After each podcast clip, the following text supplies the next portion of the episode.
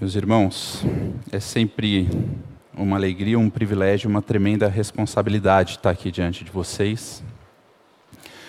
Mas é sempre uma alegria muito grande porque é uma oportunidade que a gente tem de compartilhar um pouco da palavra e um pouco dessa tão grande salvação que o Senhor nos ofereceu. É, eu queria continuar com vocês na meditação do capítulo 4 de Romanos. E hoje, pela graça do Senhor, a gente vai ver os capítulos, o capítulo 4, dos versículos de 9 até o versículo 17. O John MacArthur, o famoso pregador norte-americano, ele, ele divide esse capítulo em três partes, eu achei bem pertinente. Dos versículos de 1 a 8, ele coloca como somos salvos pela fé e não pelas obras. Esse é o argumento que Paulo usa. Que a fé de Abraão salvou e não o que ele fez, Deus não deve nada a ninguém. Dos versículos de 9 a 17, nós somos salvos pela graça e não pela lei. A lei nunca teve o propósito nem o poder de salvar. E dos versículos 18 a 25, Paulo vai mostrar como nós somos salvos pela ação divina de Deus e não pelo nosso esforço humano. Nós não temos essa condição de nos salvar. E esse capítulo 4 de Romanos, ele é intimamente ligado com alguns capítulos nas Escrituras. Então, como Paulo vai falar de Abraão, então toda a história de Abraão está bastante ligada a esse capítulo, principalmente em Gênesis 12, 15, 17 e 22, que é onde o Senhor faz a promessa, a aliança, a circuncisão, onde o Senhor pede de Abraão o seu filho. E outro capítulo que é bastante íntimo é Gálatas 3. Gálatas 5 também, mas Gálatas 3 ele está muito interligado com Romanos 4, então a gente vai caminhar um pouco também por Gálatas. Queria ler com vocês o, o, o texto do boletim, o base está como versículo 16, mas eu queria ler com vocês toda essa perícope.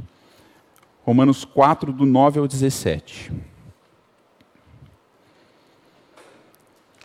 Vem, pois, esta bem-aventurança exclusivamente sobre os circuncisos ou também sobre os incircuncisos? Visto que dizemos, a fé foi imputada a Abraão para a justiça. Como, pois, lhe foi atribuída? Estando ele já circuncidado ou ainda incircunciso? Não no regime da circuncisão, e sim quando incircunciso. E recebeu o sinal da circuncisão como selo da justiça da fé que teve quando ainda incircunciso, para vir a ser o pai de todos os que creem, embora não circuncidados, a fim de que lhes fosse imputada a justiça e pai da circuncisão, isto é, daqueles que não são apenas circuncisos, mas também andam nas pisadas da fé que teve Abraão, nosso pai, antes de ser circuncidado. Não foi por intermédio da lei que a Abraão ou a sua descendência coube a promessa de ser herdeiro do mundo, e sim mediante a justiça da fé. Pois se os da lei é que são os herdeiros, anula-se a fé e cancela-se a promessa, porque a lei suscita ira, mas aonde não há lei, também não há transgressão. Esta é a razão por que provém da fé, para que seja segundo a graça, a fim de que seja firme a promessa para toda a descendência, não somente ao que está no regime da lei, mas também ao que é da fé que teve Abraão, porque Abraão é o pai de todos nós, como está escrito: por pai de muitas nações te constituí, perante aquele no qual creu, o Deus que vivifica os mortos e chama à existência as coisas que não existem. Pai, essa é a tua palavra. Que o teu espírito seja misericordioso e revele ao nosso coração a tua palavra, para que a gente possa te conhecer cada dia mais, te adorar, glorificar o teu nome, para que a gente possa crescer na tua palavra como igreja, como comunidade. E também, Pai, para que a tua palavra busque aqueles que estão perdidos, que eles possam, pela tua graça, crer em ti. Em nome de Jesus. Amém. No boletim, todas as religiões do mundo fazem a mesma proposta: deixar-nos do lado certo, ou seja, do lado de Deus. Sendo assim, ou estamos do lado errado e precisamos sair dele, ou devemos permanecer no lado certo. Seja qual for a condição apresentada, todas as religiões oferecem apenas uma solução: seguir uma série de preceitos. Não interessa qual seja a religião. Alguns dizem que só existem duas religiões no mundo, e eu concordo, com exceção de chamar de religião. Só existe a religião e o evangelho.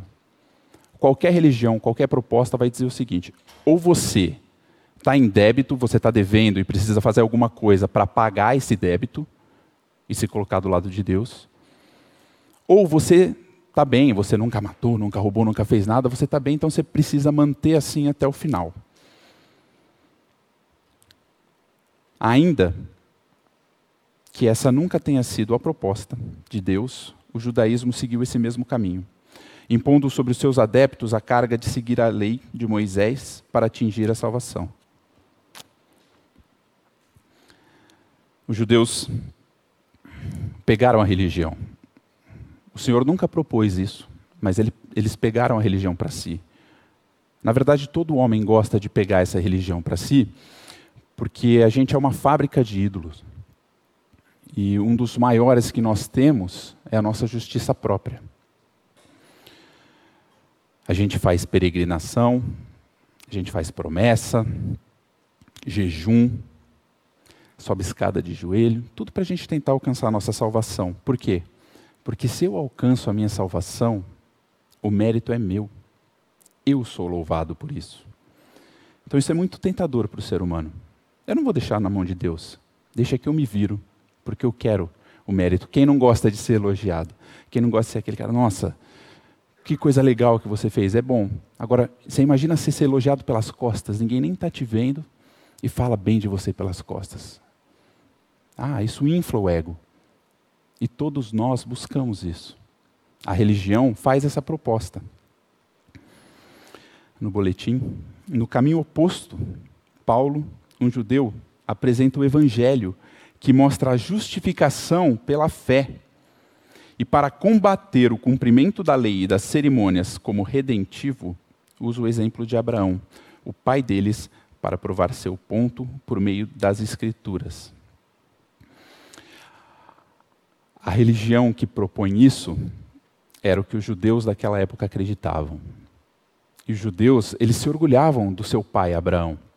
Os judeus criam que Abraão, ele tinha recebido, não recebido, mas que ele tinha intuitivamente em seu coração a lei de Deus.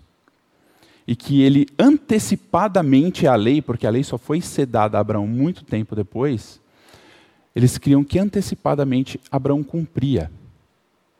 Então Deus olhou para a terra e viu, ó, oh, Abraão, ele tem a minha lei intuitivamente no seu coração, ele cumpre os meus preceitos, eu vou escolher ele. Mas não tem base bíblica para essa crença dos judeus. Os judeus, eles criam que a misericórdia que Deus demonstra no Antigo Testamento, porque o Antigo Testamento está cheio da misericórdia do Senhor, eles criam que era para eles, para aqueles que eram descendentes desse homem tão santo, tão justo e tão bom que foi escolhido pelo Senhor. Eles criam que as cerimônias que foram dadas a Abraão tinham o poder de salvar. Eles criam que a circuncisão era capaz de salvar eles. O rabino Menahem, em seu comentário no livro de Moisés, ele diz: nenhum homem circuncidado verá o inferno. No Gelkut Rubeni é ensinado que a circuncisão salva do inferno. E no Midrash é ensinado que Deus jurou a Abraão que ninguém que foi circuncidado deve ser enviado ao inferno. Os judeus criam que a religião tinha esse poder.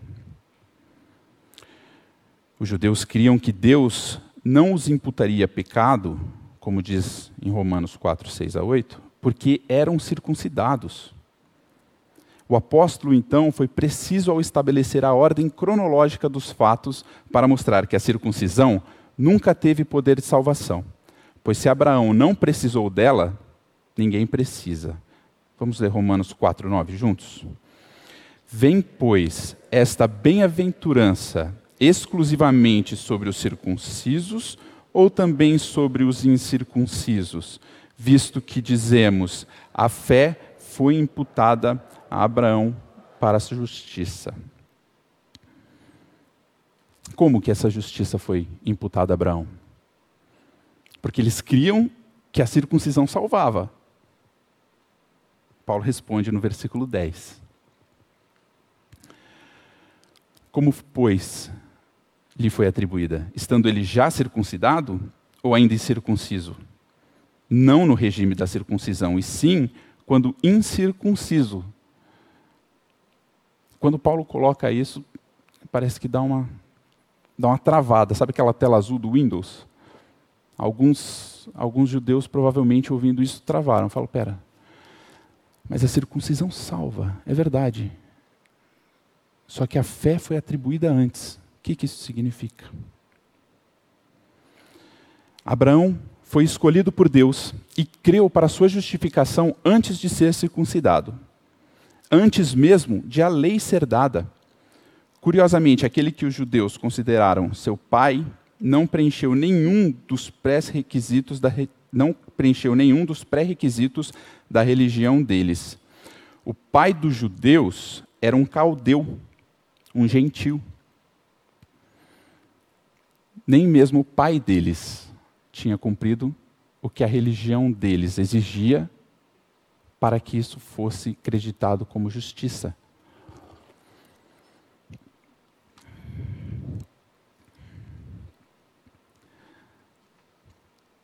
Os judeus levam muito a sério a herança pelo sangue, a circuncisão, a lei e Abraão é uma figura muito importante para ele. Talvez só Moisés, talvez, fosse maior.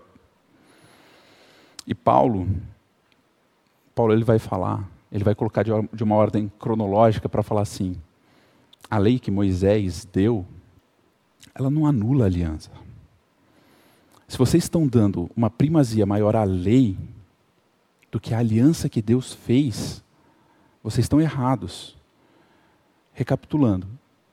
Gênesis, Gênesis 12, o Senhor chama Abraão e faz uma promessa para ele. Em Gênesis 15, o Senhor reafirma essa promessa e faz uma aliança. O Senhor faz um contrato com Abraão e ele não pede que Abraão participe da assinatura desse contrato. O Senhor fala: Eu vou, eu vou cumprir a aliança. Eu sou responsável por esse contrato. Em Gênesis 17, ele novamente reforça essa promessa e só então ele fala da circuncisão. Nem a promessa, nem a aliança, elas estão atreladas à circuncisão. Gálatas 3, 17 e 18 diz o seguinte: E digo isso. Uma aliança já anteriormente confirmada por Deus, a lei, que veio 430 anos depois, não a pode abrogar, de forma que venha a desfazer a promessa. Porque se a herança provém de lei, já não decorre de promessa. Mas foi pela promessa que Deus a concedeu gratuitamente a Abraão 430 anos antes da lei ser dada, Deus já tinha feito uma aliança com, com Abraão. E a lei ela não pode anular isso, ela não tem poder para fazer isso. Isso é uma pedra no sapato dos legalistas. E, e, e legalista não desiste tão fácil. Ele vai falar assim: não, tá bom. A aliança foi feita. A lei não nega a aliança. A aliança que Abraão fez, a aliança que, Abraão, que Deus fez com Abraão é pela graça. Tá ok. Tudo bem. Mas é que não é só isso. A gente precisa adicionar alguma coisa. Mas, Bruno, por que você está falando da aliança de Abraão com Deus, aliança de Abraão com Deus? Qual foi a aliança de Abraão com Deus? O que, que Deus prometeu a Abraão? Deus prometeu um descendente. Deus prometeu que todas as nações da terra seriam abençoadas nele. Que promessa é essa? Esse descendente que Deus prometeu a Abraão é um salvador porque o mundo de Abraão era completamente corrompido. Abraão sabia disso. Abraão sabia da sua corrupção. Assim como o mundo de lá era corrompido, o mundo de hoje é corrompido. E o mundo de hoje não é que, não é que a criança vem tranquilinha, boa e, o, e a sociedade corrompe. A sociedade ela é corrompida porque ela é feita de homens e os homens são corrompidos. Todos nós, sem exceção, nascemos com um coração completamente depravado. E porque toda a motivação do nosso coração é má, não importa o que a gente faça, a gente nunca vai ser agradável a Deus. Nenhuma obra que a gente faça vai agradar a Deus. E é por isso que a gente precisa de um Salvador. É por isso que foi feita essa promessa a Abraão. Nós precisamos do descendente de Abraão, que é Cristo, assim como Abraão precisava. Então, voltando para a aliança, não é que, uma vez estabelecido isso, não é que os legalistas passaram a negar que existia aliança, mas ela não era suficiente. Contudo, no boletim, o legalismo vem disfarçado de várias formas. Enquanto alguns judeus afirmavam que o cumprimento da lei salvava, outros não negavam o sacrifício de Cristo, mas o julgavam insuficiente. Contra esses, Paulo batalhou algumas vezes em sua vida. Adicionar algo à obra de Cristo é tão ofensivo que Paulo deixou, de la deixou as boas maneiras de lado a fim de defender o evangelho puro. O livro de Gálatas, Paulo luta bastante contra isso, assim como ele está lutando mas ele já tinha lutado contra isso também em Atos 15. A gente vê que na história de Paulo ele já vinha lutando contra aqueles que queriam adicionar qualquer coisa à salvação, no caso a circuncisão. E Atos 15, que é o primeiro concílio da igreja, vale a pena depois em casa a gente ler o, o capítulo inteiro, que essa a discussão ela é, é bem rica. Mas esse primeiro concílio da igreja, o concílio com apóstolos, com os primeiros discípulos, ele foi motivado por causa da circuncisão. Em Atos 15, 1 a gente vê alguns indivíduos que desceram da Judéia ensinavam aos irmãos: se não vos circuncidares segundo o costume de Moisés, não podereis ser salvos. No versículo 5, ele vai falar que também precisa cumprir a lei. E qual foi a resposta? Como que os apóstolos, os primeiros discípulos de Jesus, como que eles responderam a isso? Versículo 19 e 20 de Atos 15. Pelo que, julgo eu, não devemos perturbar aqueles que dentre os gentios se convertem a Deus, mas escrever-lhes que se abstenham das contaminações dos ídolos, bem como das relações sexuais ilícitas, da carne de animais sufocados e do sangue. A única recomendação foi essa. Não falou circuncida. E Paulo defendeu isso de uma maneira tão apaixonada que no capítulo 3 de Gálatas, ele chega a ser. Grosso é pouco. Vamos ler o que a palavra fala.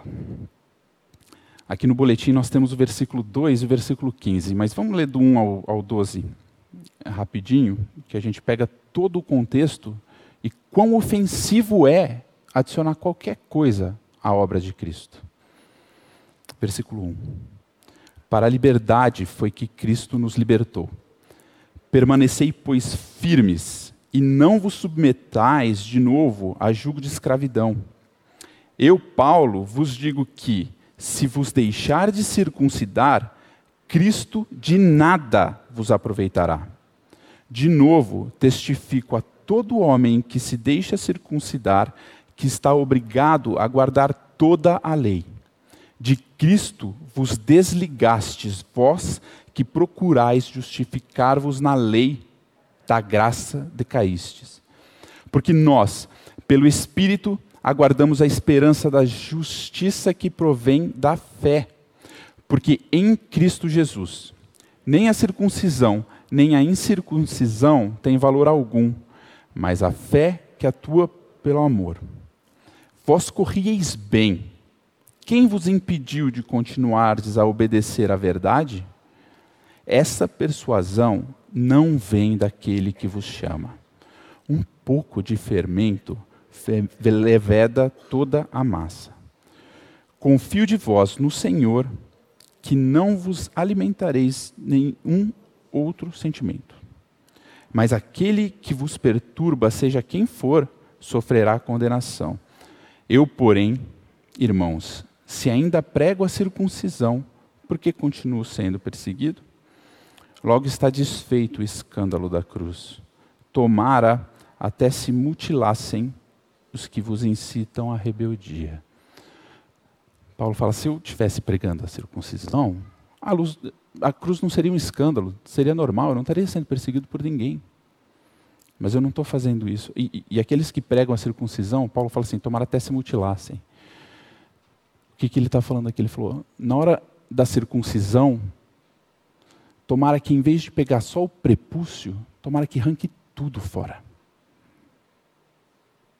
Paulo está falando de castração. É como se fosse, meu, essas pragas não podem ter filho. Meus irmãos, a graça é coisa séria. E aí, circuncisão para nós, o nosso contexto, não significa nada. Tudo bem, a gente não se circuncida.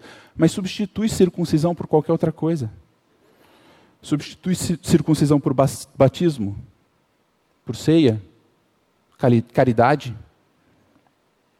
penitência. Se a gente adiciona qualquer coisa, se a gente adiciona qualquer coisa, a gente cai da graça. Cristo é nulo para a gente.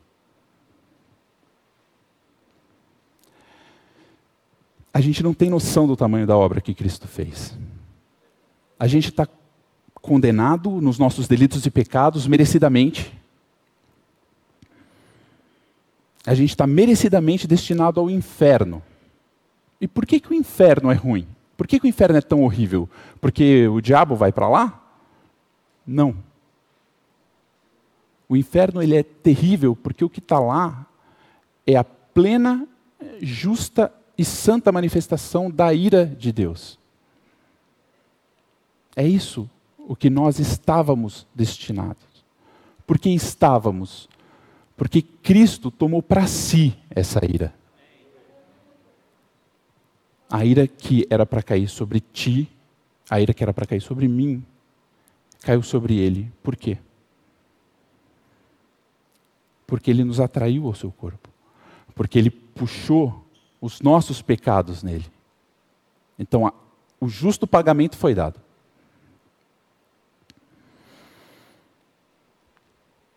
E para quê? Para que ele recebeu a ira? Para que todo aquele que nele crê não pereça, mas tenha a vida eterna. Essa é a maior obra já feita na história, a obra da salvação. Ela é uma obra completa. O que, que eu e você podemos adicionar a isso?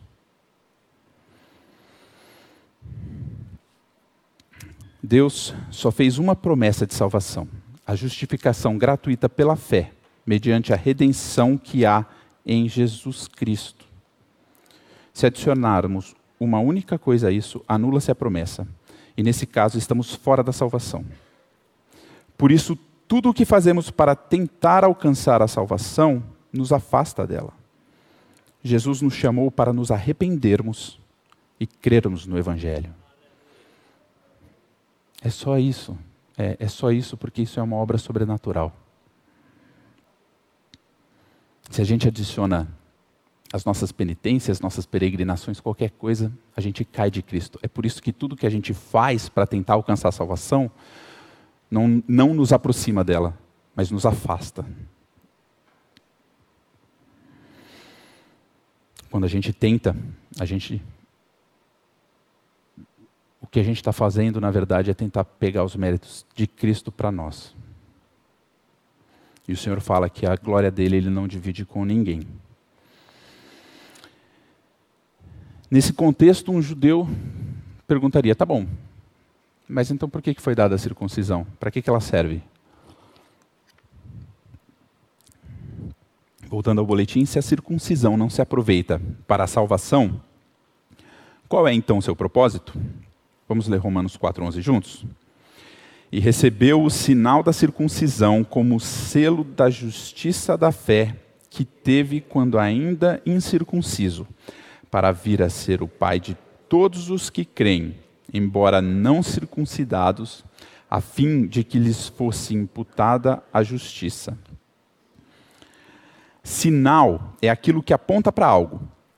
Quando estamos na estrada, ao ver a placa que indica nosso destino, não paramos e subimos nela como se estivéssemos chegado.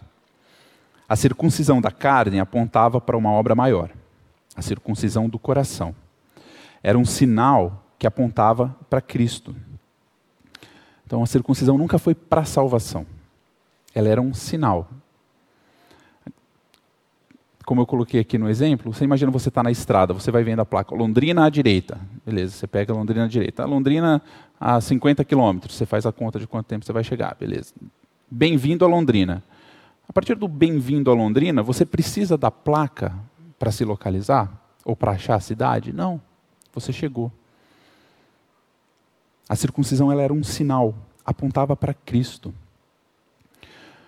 A circuncisão cortava um pedaço da carne, era um sinal que apontava para algo que tinha que ser cortado do nosso coração o pecado. E essa é uma obra que só o Espírito Santo pode fazer.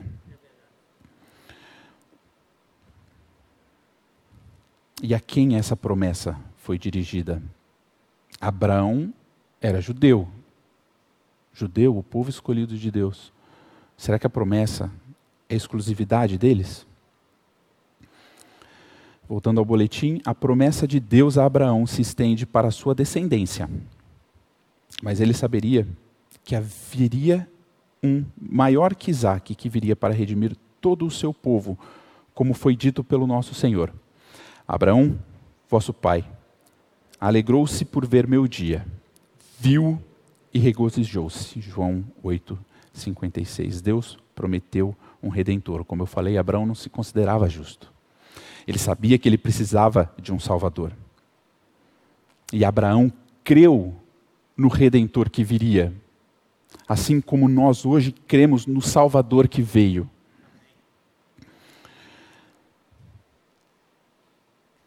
Deus falou para Abraão: em tua descendência serão abençoadas todas as famílias da terra. Será que ele está falando de Isaac? Se ele tivesse, ele não teria feito essa mesma promessa a Isaac. Será que estava falando de Jacó? Se tivesse falando de Jacó, não teria feito a mesma promessa a Jacó. O Senhor não estava falando de Isaac, de Jacó ou de qualquer um dos outros.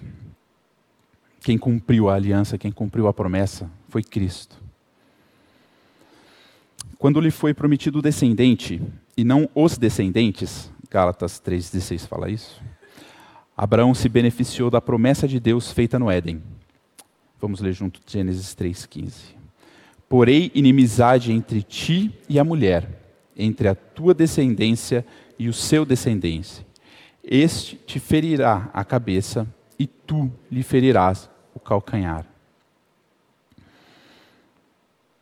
Esse descendente é prometido desde o Éden.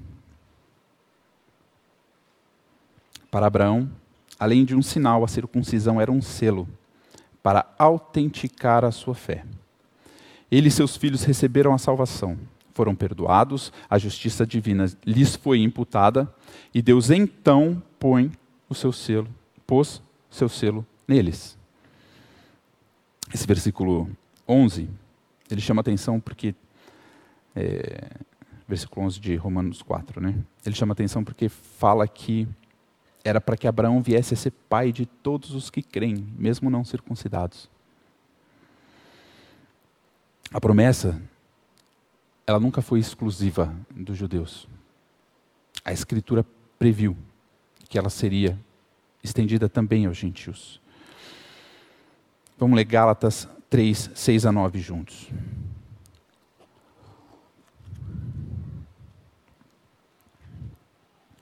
É o caso de Abraão, que creu em Deus, e isso lhe foi imputado para a justiça. Sabei, pois, que os da fé é que são os filhos de Abraão. Ora, tendo a Escritura previsto que Deus justificaria pela fé os gentios, preanunciou o Evangelho a Abraão: Em ti serão abençoados todos os povos, de modo que os da fé são abençoados com o crente Abraão. A promessa era a salvação, a promessa era Cristo. Quem são os filhos de Abraão? Os que compartilham a sua fé. Sangue ou circuncisão não qualifica ninguém como seu descendente, nem mesmo o cumprimento da lei faz de alguém um verdadeiro israelita. Vamos ler Romanos 4, de 12 a 14, em uma toada só, porque está muito dentro desse assunto que a gente já está exaustivamente tratando e pai da circuncisão, isto é, daqueles que não são apenas circuncisos, mas também andam nas pisadas da fé que teve Abraão, nosso pai, antes de ser circuncidado. Não foi por intermédio da lei que a Abraão ou a sua descendência coube a promessa de ser herdeiro do mundo, e sim mediante a justiça da fé. Pois se os da lei é que são herdeiros, anula-se a fé e cancela-se a promessa. Como Paulo bate nesse ponto? Como é sério isso? Cancelar a promessa, anular a fé. Cristo não servir para nada. Isso tanto para nós agora como, como para os do Antigo Testamento. Louis Pasteur, um químico, a gente aprende ele nas escolas, né, as fórmulas dele, ele falou que um pouco de ciência afasta você de Deus muito te aproxima. Trazendo para o nosso contexto, se a gente não estudar as Escrituras, a gente pode entender errado e pode achar que a lei vai ter alguma serventia, que a nossa salvação ela não é uma segurança eterna. Mas quanto mais a gente estuda, mais a gente vai ver que foi só a graça o tempo inteiro desde o Antigo Testamento, desde Gênesis, ela está prometida. Tá bom, mas se foi só a graça, então por que, que Deus deu a lei?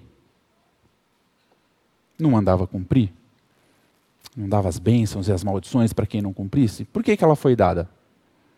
Voltando ao boletim, qual, pois, a razão de ser da lei? Romanos 4,15.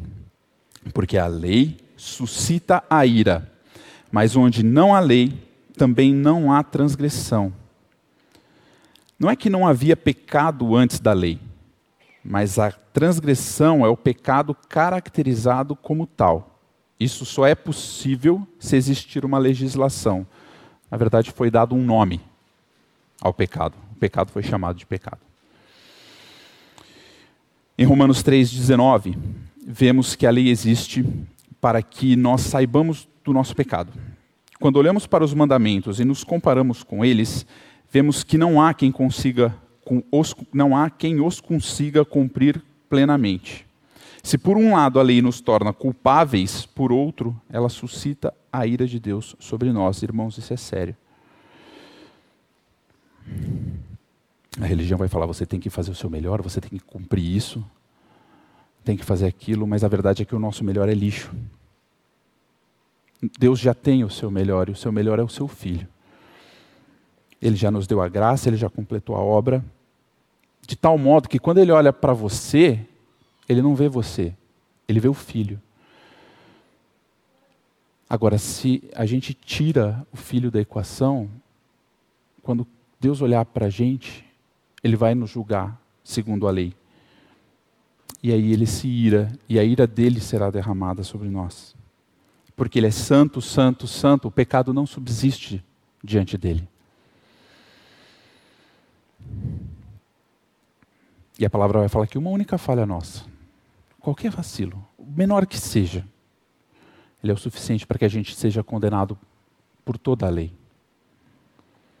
A solução que a religião oferece, na qual, na qual cada um faz o seu melhor, jamais será suficiente, pois a palavra nos diz que, apenas, que há apenas duas opções: 100% graça ou 100% lei. No segundo caso, a condenação é certa. Vamos ler Gálatas 3:10 juntos. Todos quantos, pois, são das obras da lei, estão debaixo de maldição, porque está escrito: Maldito todo aquele que não permanece em todas as coisas escritas no livro da lei para praticá-las. Todas. Tiago 2, 10 e 11 explica isso também. Ele diz: Porque qualquer que guarda toda a lei, mas tropeça em um só ponto, se torna culpado de todos, porquanto aquele que disse não adulterarás, também ordenou não matarás. Ora, se não adulteras, porém matas, vens a ser transgressor da lei. Deus deu uma lei. Deus não deu uma prova que a gente precisa atingir a média. Ah, são dez mandamentos. Se eu cumprir sete, passei. Não. A lei é uma.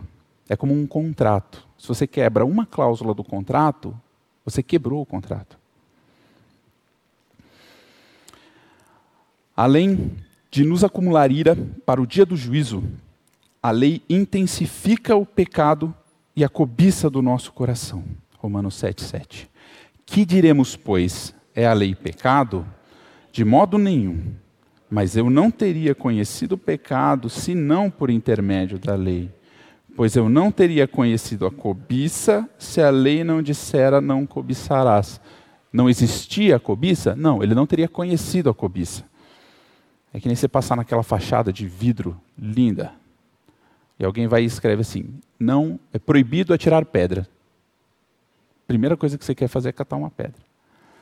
Ou tem uma parede que tem um buraco e naquele buraco está escrito em cima assim: não olhe. Silvio Santos fez uma pegadinha dessa. Conhecendo o homem,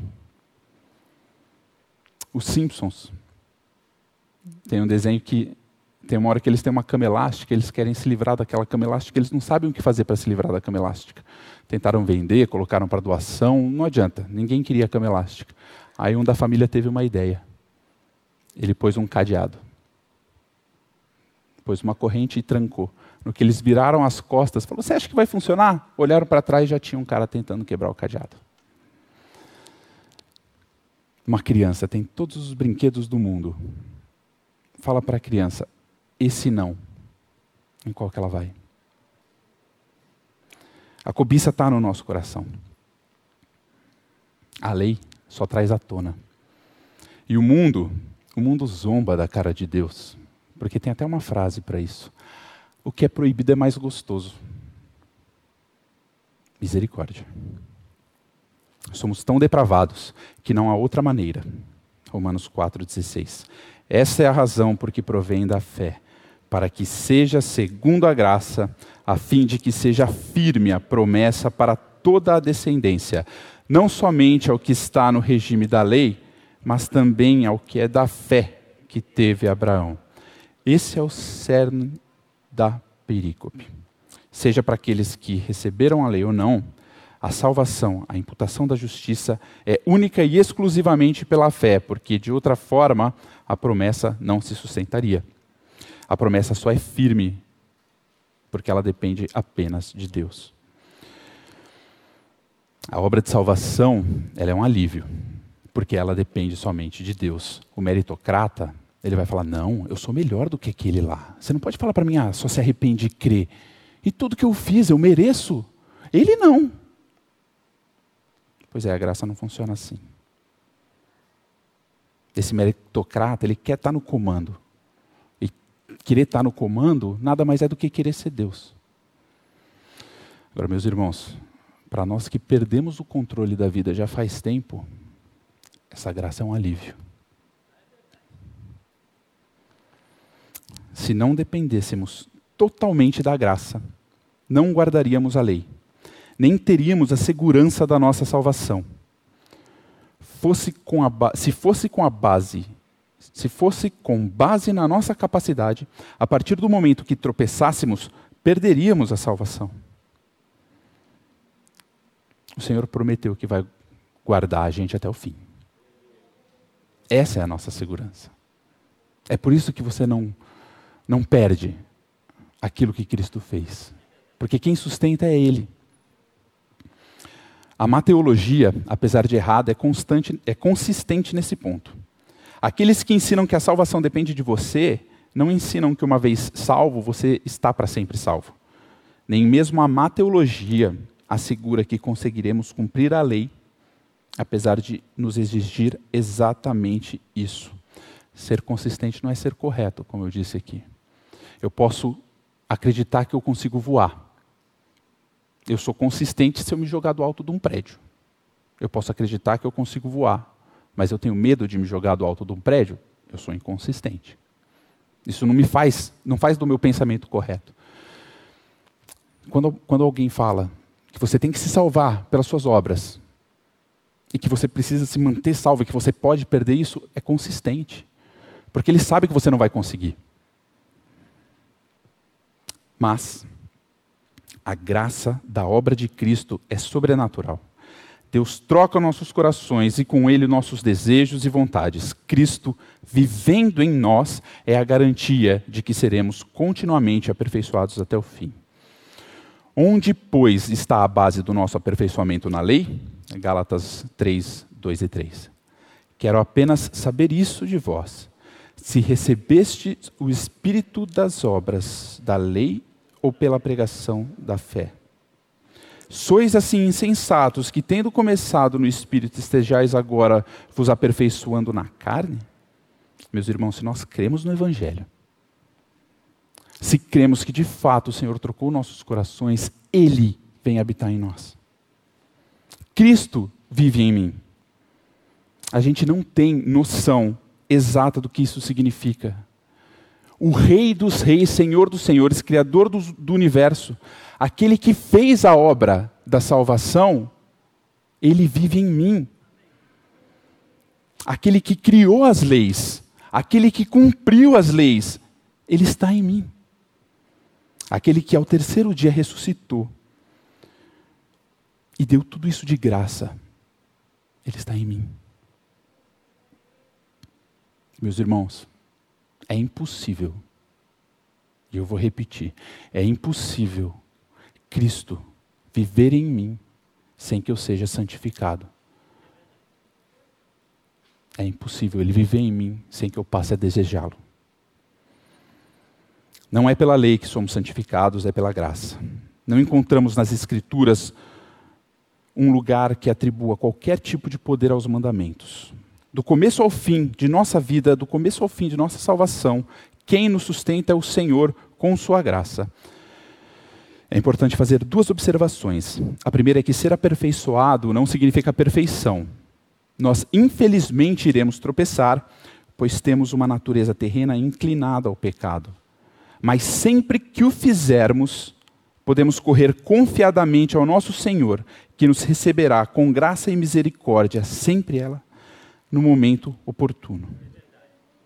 Quando nós tropeçarmos, e nós vamos tropeçar, meus irmãos, nós temos a Cristo como nosso sumo sacerdote, pronto para derramar mais dessa graça sobre nós. Quando nós tropeçamos e caímos, quando nós estamos no chão, nós temos para onde olhar. Para Cristo, Ele nos levanta. Nós temos onde nos apoiar para nos levantar, na graça. Porque se nós estamos no chão e olharmos para a lei, nós vamos continuar no chão. E a segunda coisa que eu queria lembrar aos irmãos é que por causa desses tropeços, nossa natureza terrena deve ser mortificada. Aquele que nasceu de novo não vive pecando. João, 1 João 3, 9 fala isso. A regeneração é algo tão real na vida do cristão Deus garantiu que ele irá efetuar a salvação em todo aquele que crê. Examinemos-nos, não para garantirmos nossa salvação, mas para vermos se ela realmente aconteceu em nós. Cristo em mim é um novo relacionamento meu com o Pai. Cristo em mim é um novo relacionamento meu com os irmãos. Cristo em mim é um novo relacionamento meu com o pecado. É um novo relacionamento meu com o Pai, porque aquele Deus que eu culpava, que eu odiava e que eu era rebelde contra, tudo que acontecia era culpa dele, eu passo a amar. Eu passo a desejar mais do que todas as coisas. Ele é o motivo da minha maior alegria, ele é o maior desejo do meu coração. Eu tenho um novo relacionamento com o pecado, porque aquele pecado que não me incomodava, aquele pecado que não, não vem falar disso, não, estou na graça, está tranquilo. Hoje ele me machuca, dói. E eu, eu não consigo mais encontrar desculpa para ele. E eu tenho um novo relacionamento com os irmãos, porque eu amo tanto os meus irmãos, que eu vou me envolver com eles. Eu amo tanto os meus irmãos, que eu, eu vou me intrometer na vida deles. Quando um irmão vier se intrometer na minha vida, eu vou receber ele com amor. A palavra fala que é para a gente andar em comunidade, não é para ficar metendo o bedelho, mas é porque a gente ama um ao outro. Se eu vejo um irmão meu indo para um precipício, eu não falar nada não é um ato de amor. Eu alertar ele é um ato de amor. E porque a gente ama profundamente os irmãos, porque nós somos profundamente amados por eles, não tem essa de não se mete na minha vida. Na verdade, não, nós não estamos nos metendo nas, nas vidas dos outros, nós estamos cuidando. Meus irmãos, examinem a si mesmos, para ver se isso é um fato, se isso é verdade na sua vida. Você tem um novo relacionamento com o pecado? Você tem um novo relacionamento com Deus? Você tem um novo relacionamento com os irmãos? Se você olha isso, se você olha para a sua vida e fala, não, isso não é verdade. Eu conheço, mas, mas isso não é verdade. Corra para o trono da graça põe a boca no pó e vai aos pés daquele que pode mudar a sua vida. Medite na palavra, vá, vá orar a palavra, busque o Senhor, clame por sua misericórdia. Procure algum irmão mais próximo, mais experiente, que possa andar com você, que possa te auxiliar nessa caminhada, que possa demonstrar esse amor que Cristo tem por nós na sua vida e que o Senhor, por sua misericórdia, ele faça essa obra na sua vida após esse exame, que possamos estar seguros e realmente crer em nosso Senhor e Salvador Jesus Cristo como absolutamente suficiente. Aí tem um erro no boletim. Nossa fé não se fundamenta em algo abstrato, como a de Abraão certamente não se fundamentou. Vamos ler Romanos 4,17 juntos. Perante aquele no qual creu, o Deus que vivifica os mortos e chama à existência as coisas que não existem. Fé não é pensamento positivo. Paulo é bem específico em quem devemos crer. No Deus Criador de todas as coisas, o único e verdadeiro Deus. Nosso Deus é um Deus específico. Ele tem nome, é o grande eu sou, é o Deus das Escrituras que se revelou de Gênesis a Apocalipse. Muitas pessoas dizem ter fé em um Deus, acreditar em muitas coisas. Mas esse Deus que elas acreditam não é o Deus das Escrituras. Porque se a gente crê em parte da Bíblia, na verdade a gente não crê na Bíblia, a gente crê em nós mesmos. Porque se tem um trecho das Escrituras que eu não concordo, na verdade eu estou julgando as Escrituras por mim. E o Deus que eu construo é um Deus à minha imagem e semelhança. pastor Glenn sempre comenta que fé é um dom que Deus deu para que nós para, para nós crermos nele. Qualquer coisa além disso é crendice. Ah, eu tenho fé que vai chover. Eu tenho fé que esse trabalho vai dar certo. Isso é crendice. E no contexto religioso existe também. Ah, eu fiz uma promessa para Deus e eu tenho fé que Ele vai atender. Ou o pastor veio e falou para mim, ele me contou uma promessa, Deus tem uma promessa para minha vida, e eu não vou morrer até essa promessa se cumprir, eu, eu tenho fé. Meus irmãos, todas essas coisas não são fé na promessa de Deus. São meras torcidas para que os desejos do seu coração aconteçam. Tim Keller disse que você pode ter toneladas de uma fé vigorosa, de que Deus existe, de que Ele é amoroso, Ele é santo, pode crer que a Bíblia é a palavra santa de Deus, pode demonstrar grande reverência por Deus. No entanto, o tempo todo pode ser que você esteja buscando o seu próprio ser o seu próprio salvador e justificador, crendo em seu desempenho religioso, seu caráter moral, sua vocação, criação de filhos, etc. Abraão creu no Deus criador e regenerador, no todo-poderoso Salvador. Abraão não cria no Deus que apenas, entre aspas, ressuscita os mortos, como quando ofereceu Isaac. Ele cria na semente que viria resgatar os pecadores como ele, como eu e você. Como disse Jesus, vamos ler juntos João 8, 56. Abraão, vosso pai, alegrou-se por ver meu dia e regozijou-se. Viu-o e regozijou-se. Abraão conhecia o Deus que cria. Paulo fala a mesma coisa. Eu sei em quem tenho crido. Nós conhecemos o Deus verdadeiro, meus irmãos. Nós cremos no Deus verdadeiro, aquele que nos salvou pela graça, única e exclusivamente. Nós cremos que Jesus Cristo é o Deus encarnado, revelado nas Escrituras, ou a gente cria cada um o nosso próprio Deus conforme a nossa imagem e a nossa semelhança. Onde você está, meu irmão? Em Cristo? Na graça? Ou na lei? Pai, que a Sua maravilhosa graça seja revelada cada dia mais em nosso coração porque é muito fácil, Pai, nós construirmos ídolos para nós mesmos, nós criarmos nossa própria lei, nós queremos adicionar qualquer coisa ao que Cristo já fez. Que teu Espírito tenha misericórdia de nós, nos revele cada dia mais o teu Filho e a obra completa que ele fez por nós. Em nome de Jesus. Amém.